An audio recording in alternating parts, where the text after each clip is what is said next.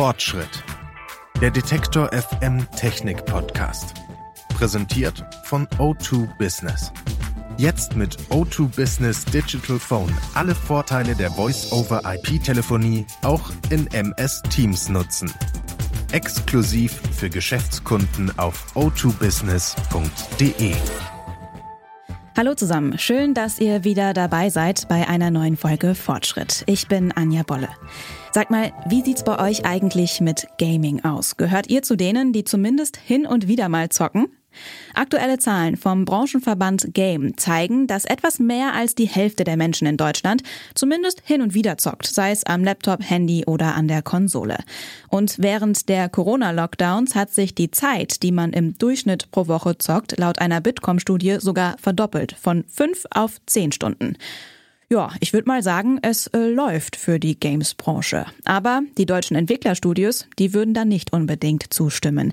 Die deutsche Games-Branche bewertet die Wettbewerbsfähigkeit im internationalen Vergleich nämlich als eher niedrig. Aber woran liegt's? Ich habe nachgefragt beim Geschäftsführer des Branchenverband Game bei Felix Falk. Hallo, Herr Falk. Hallo, ich grüße Sie. Die Gamescom ist gerade vorbei. Ganz kurz zum Anfang. Wie groß war das Interesse an der Gamescom, die ja wieder nur digital stattgefunden hat? Ah, es war ein tolles Interesse, vor allen Dingen ja weltweit. Also seit wir, ähm, wir sind nicht erst ähm, seit der Corona-Krise digital, aber natürlich umso digitaler mit ganz neuen äh, Formaten und Shows und Ideen. Ähm, so viele Menschen haben wir noch nie erreicht weltweit. Das sind wirklich Millionen und das ist toll. Auch wenn natürlich der Wermutstropfen, dass man sich vor Ort nicht treffen kann, äh, schon schade ist, aber da freuen wir uns dann aufs nächste Jahr. Mit dem Die Battle Royale gab es auch ein digitales politisches Panel, bei dem Politiker von SPD, CDU, Grüne, Linke und FDP betonen konnten, wie wichtig ihnen die Gamesbranche und die Digitalisierung in Deutschland sind. Alle haben sich zum Beispiel mehr oder weniger für ein Digitalministerium ausgesprochen. Aber hilft das der Gamesbranche wirklich? Also uns ist erstmal wichtig bei der Gamescom, das kriegen viele Gamerinnen und Gamer gar nicht mit, dass wir da viel mit der Politik reden, aber das ist natürlich eine tolle Möglichkeit, weil man einfach zeigen kann, was die Gamesbranche kann und was sie ausmacht. Und gerade ja in dieser Zeit im Moment sehen wir, wie groß die Potenziale sind, äh, wirtschaftlich, kulturell, gesellschaftlich, äh, technologisch und zwar nicht nur für die Gamesbranche, sondern für den ganzen Digitalstandort. Und da habe ich mich sehr gefreut, dass unter anderem bei der Battle Royale, bei dem einen der politischen Formate sehr deutlich geworden ist, dass es erkannt wird, und dass ähm, die Parteien da was tun wollen, allerdings auf ganz unterschiedliche Art und Weise. Also Sie haben es gerade angesprochen, mit dem Digitalministerium. Manche sagen, ja, die, das braucht es. Andere sagen, nee, das wollen wir anders strukturieren. Aber alle sind sich einig, wir müssen da vorankommen. Und in, der, in dem ganzen Digitalbereich spielen Games eine ganz besonders wichtige Rolle, weil sie oft der Vorreiter sind und häufig ähm, Sachen anschieben, die man dann auch in anderen Bereichen später sehen kann. Also das, das ist ein gutes Signal, was von der Gamescom ausgeht. Jetzt müssen wir nur sehen, dass nach der Wahl das dann auch umgesetzt wird und den Worten Taten folgen. Haben Sie Beispiele, wo Games schon in anderen Bereichen was angestoßen haben? Erstmal haben wir es sehen können in der Corona-Krise. Also wir haben wirklich ähm, Konzerte gesehen in, in, in Spielen, genauso wie Wahlkämpfe. Zum Beispiel Biden hat in äh, Spielen Wahlkampf gemacht oder Gottesdienste sogar in Minecraft, die ähm, abgehalten wurden. Und Games und ihre Technologien, die finden wir eben längst schon in ganz, ganz vielen Unternehmen, zum Beispiel bei der Deutschen Bahn, wenn die ihre Auszubildenden am ICE die Rollstuhlrampe in Virtual Reality ausfahren lässt und nicht dafür den ganzen Zug ähm, ähm, stilllegen müssen, ähm, nur damit die das machen können. Ähm, und Genauso sehen wir inzwischen Games auch in Altersheimen beispielsweise zur Sturzprävention oder Demenzvorbeugung oder in Museen oder in Schulen. In Schulen leider noch viel zu wenig. Also ich glaube, das große Potenzial und der, die Einsatzmöglichkeiten von Spielen sind gerade noch mal in Corona, wo wir digitale Lösungen brauchten und in Games ganz besonders gute gefunden haben, noch mal äh, wichtiger geworden. Aktuell ist das Thema Games und auch Gamesförderung beim Bundesministerium für Verkehr und digitale Infrastruktur angesiedelt. Seit 2019 gibt es auch eine jährliche Förderung von 50 Millionen Euro für die deutsche Spieleindustrie. Was hat das bisher gebracht? Der Effekt davon stellt sich erst über die Zeit ein, aber man muss schon noch mal sagen, das war toll, dass es jetzt endlich wirklich äh, vorangeht mit dieser Games-Förderung. Andere Länder haben die schon vor über zehn Jahren eingeführt und haben uns da wirklich den Rang abgelaufen über die Jahre.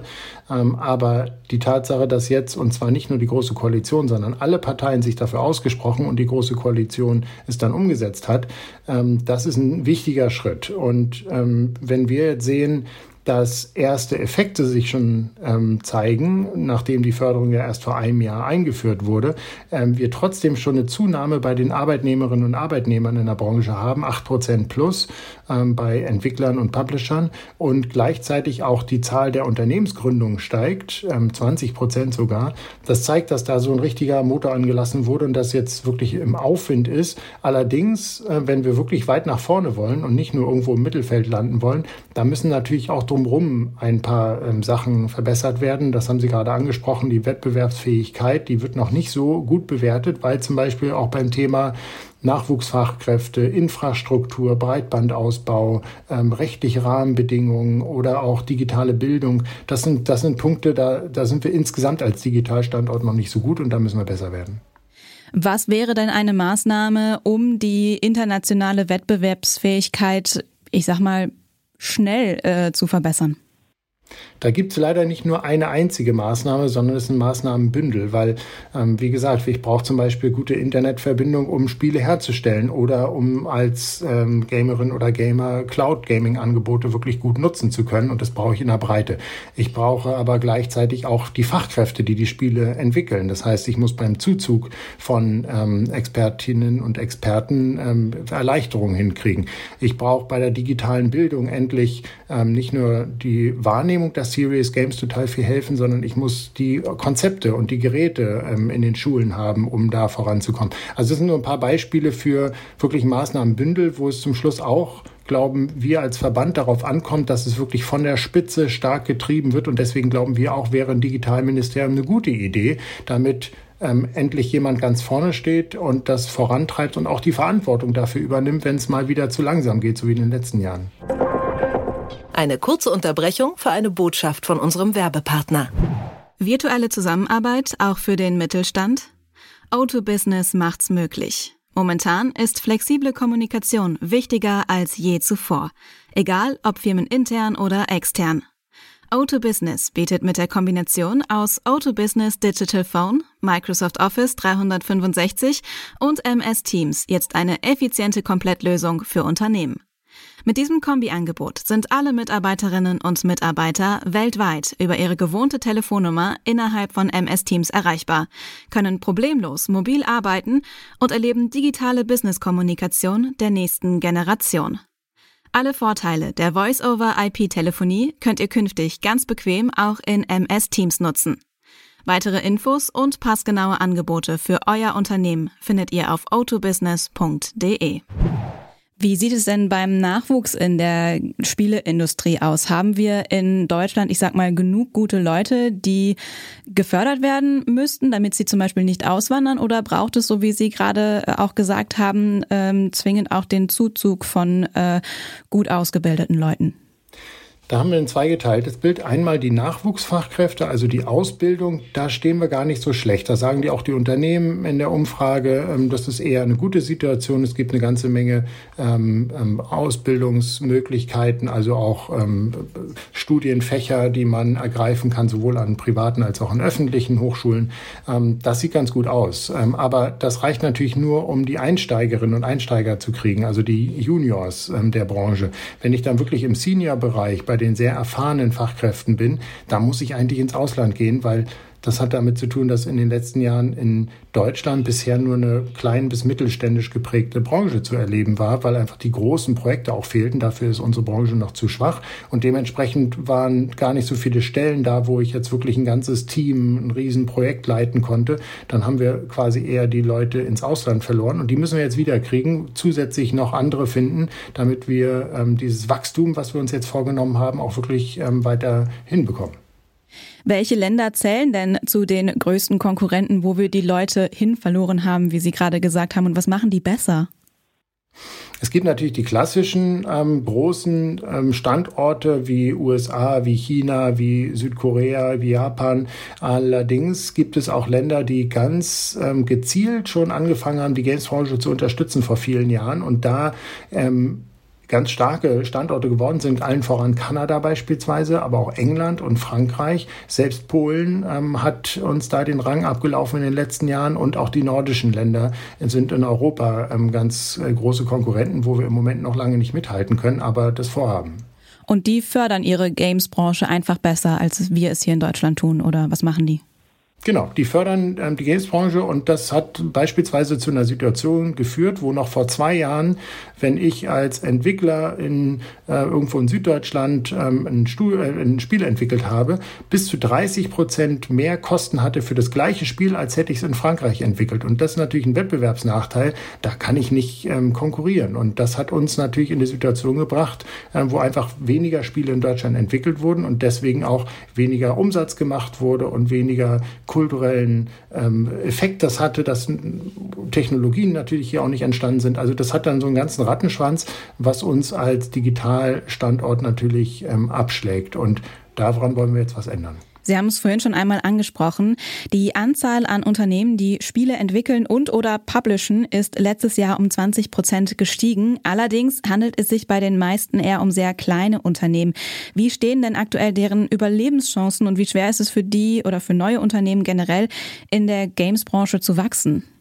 Die Überlebenschancen stehen so gut wie nie zuvor, weil jetzt ja wirklich endlich eine äh, Unterstützung auch da ist. Deswegen trauen sich, glaube ich, auch so viele jetzt zu gründen, weil die klassische Überlegung ist ja, wenn ich, sagen wir mal, ich bin Game Designer und habe ein Spiel entwickelt im Studium äh, und dann überlege ich nach dem Studium, mache ich, bringe ich das Spiel jetzt wirklich zur Marktreife und versuche mich damit selbstständig zu machen. Dann sind ganz viele in der Vergangenheit einfach zu SAP oder zu irgendwelchen Firmen gegangen, wo sie gesagt haben, nee, da gehe ich lieber auf Nummer sicher, weil das ist so ein Risiko Risikogeschäft. Ich weiß ja nicht, ob das Spiel erfolgreich wird oder nicht. Oft brauche ich zwei, drei Anläufe, bis ich dann wirklich einen Erfolg habe, der auch wirklich Geld mit sich bringt. Das ist mir zu hohes Risiko, ähm, aus eigenen Rücklagen das irgendwie zu stemmen. Und die Tatsache, dass da jetzt Unterstützung ist, einfach auch bei diesem finanziellen Risiko, was mit abgepuffert wird, ähm, das ermöglicht dann mehr Gründungen und dann kommen in der Gesamtheit auch mehr Spiele aus Deutschland und dann fließt übrigens auch das Geld wieder zurück, weil man in Frankreich mal eine Untersuchung gemacht hat, die französische Regierung. Für ein Förder-Euro wurden in der Gänze 1,80 Euro zusätzliche Steuereinnahmen erwirtschaftet und 8 Euro Investition. Also das ist ein Plusgeschäft sogar für den Finanzminister. Es muss halt nur mal losgehen und das hat jetzt im letzten Jahr gestartet. Das sagt Felix Falk, Geschäftsführer des Branchenverbands Game zu den Zukunftschancen der Spieleindustrie in Deutschland. Vielen Dank für das Gespräch. Sehr gern. Vielen Dank. Workaround. Ihr habt vermutlich alle schon mal WeTransfer benutzt, wenn ihr große Dateien verschicken wollt. Bei den meisten Mail-Programmen ist ja bei 20 Megabyte im Anhang Schluss. Für macOS habt ihr jetzt die Möglichkeit, den Dienst noch etwas bequemer zu nutzen. Statt immer die Webseite aufzurufen, könnt ihr euch WeTransfer auch in der Menüleiste ablegen und die zu verschickenden Dateien dort einfach per Drag and Drop ablegen. Wenn der Upload dann fertig ist, erhaltet ihr wie gewohnt den Link zu euren Dateien und den könnt ihr dann per Mail verschicken. Die Dateien direkt per Mail zu verschicken, so wie es auf der Webseite möglich ist, das geht über die Menübar nicht. Aber auch hier könnt ihr den Dienst kostenlos und ohne Anmeldung nutzen. Das war's für diese Woche von Fortschritt. Wenn euch der Podcast gefällt, dann freuen wir uns natürlich, wenn ihr dem Podcast folgt, zum Beispiel bei Spotify, Apple Podcasts, Deezer oder Amazon Music. Alle Folgen von Fortschritt, die findet ihr auch auf unserer Webseite detektor.fm. Mein Name ist Anja Bolle. Wenn ihr mögt, dann hören wir uns nächste Woche wieder. Bis dahin. Tschüss. Fortschritt. Präsentiert von O2 Business.